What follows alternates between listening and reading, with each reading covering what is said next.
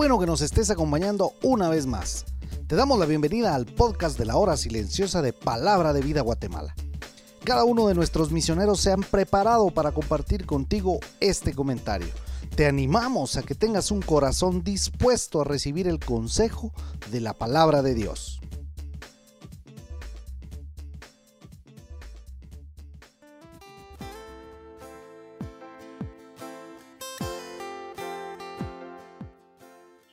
Buenos días, te saluda Héctor Salazar y qué bueno que Dios nos permite iniciar una nueva semana. De hecho, la última semana de septiembre y hasta aquí Dios nos ha ayudado.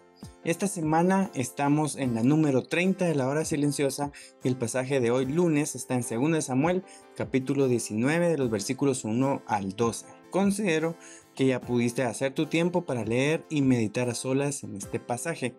Personalmente lo encuentro muy interesante porque encuentro cuatro enseñanzas que no tenemos que olvidar en nuestra vida. La primera enseñanza surge de lo que puede representar la muerte de Absalón. Por más que era hijo del rey, se atrevió a ponerse en contra del rey e iniciar una revolución. Y finalmente las cosas no le resultaron como él quería o pensaba y termina siendo asesinado. Para mí esto confirma una verdad que tarde o temprano a nuestros enemigos les va a ir mal. Cuando me refiero a nuestros enemigos, me refiero a esas personas que no quieren nuestro bien de una u otra forma. Esto me hace acordar lo que dice el Salmo 91, versículos 7 y 8, que dice, caerán a tu lado mil y diez mil a tu diestra, mas a ti no llegará. Ciertamente con tus ojos mirarás y verás la recompensa de los impíos. La segunda enseñanza que encuentro es cuando el general Joab tuvo que ir a hablar con el rey David para que cambiara de actitud. Y es que según lo veo yo, era válida su, digamos, molestia o indignación porque los jefes y el ejército de Israel estaba regresando de una victoria y lo que encuentran no es una celebración, sino que dice versículo 3, un ambiente de vergüenza y un rey llorando. Entonces no era para menos que Joab fuera a hablar con el rey para hacerlo cambiar de actitud. Entonces veo que Joab para David representa la verdad que siempre necesitamos personas que nos digan cómo son las cosas en realidad. A veces nos tendrán que hablar firme y otras no, pero tenemos que tener personas, hermanos o hermanas en Cristo que nos hablen con la Biblia para decirnos que tal vez en alguna situación estamos teniendo una actitud equivocada. Proverbios 27, versículo 5, en la nueva traducción viviente dice, una reprensión franca es mejor que amar en secreto.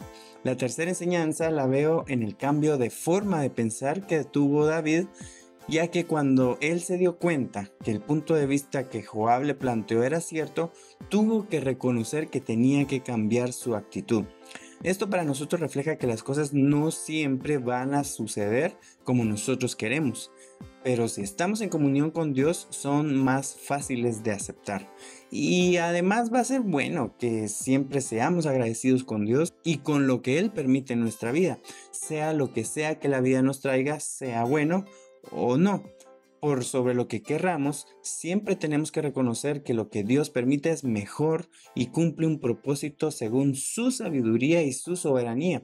Pero recordemos, seamos agradecidos. Primera Tesalonicenses 5:18 dice, dad gracias en todo, porque esta es la voluntad de Dios para con nosotros en Cristo Jesús.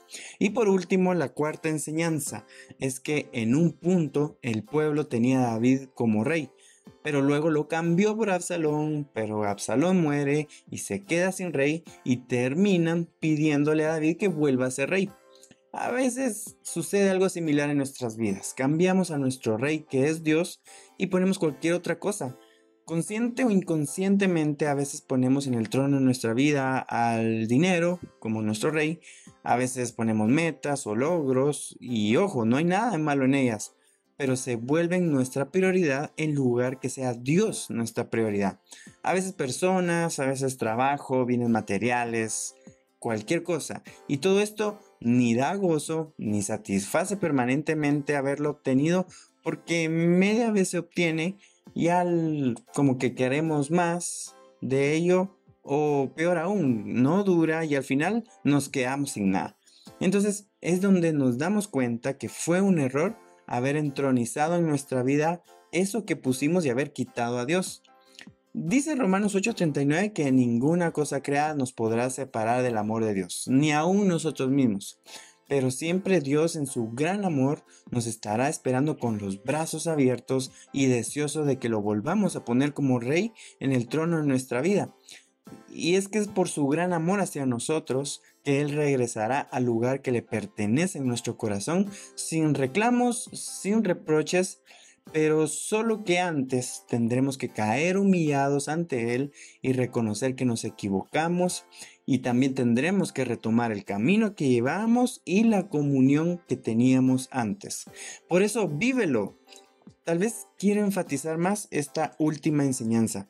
¿Será que habrá algo en nuestra vida o en nuestro corazón que le dimos prioridad y se la quitamos a Dios? ¿Será que fue un novio o una novia que está ocupando el lugar de Dios? ¿Será que un trabajo está ocupando el lugar de Dios? Tal vez mucho tiempo en alguna red social, Facebook, Instagram, la que sea, está ocupando el lugar de Dios. Es, va a ser bueno que pensemos un momento.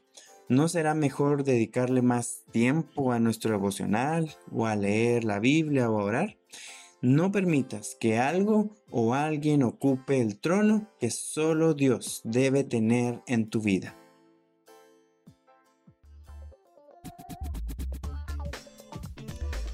Puedes ser parte del crecimiento espiritual de tus amigos compartiendo este podcast con ellos.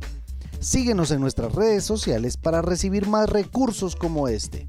Nos encontramos nuevamente el día de mañana.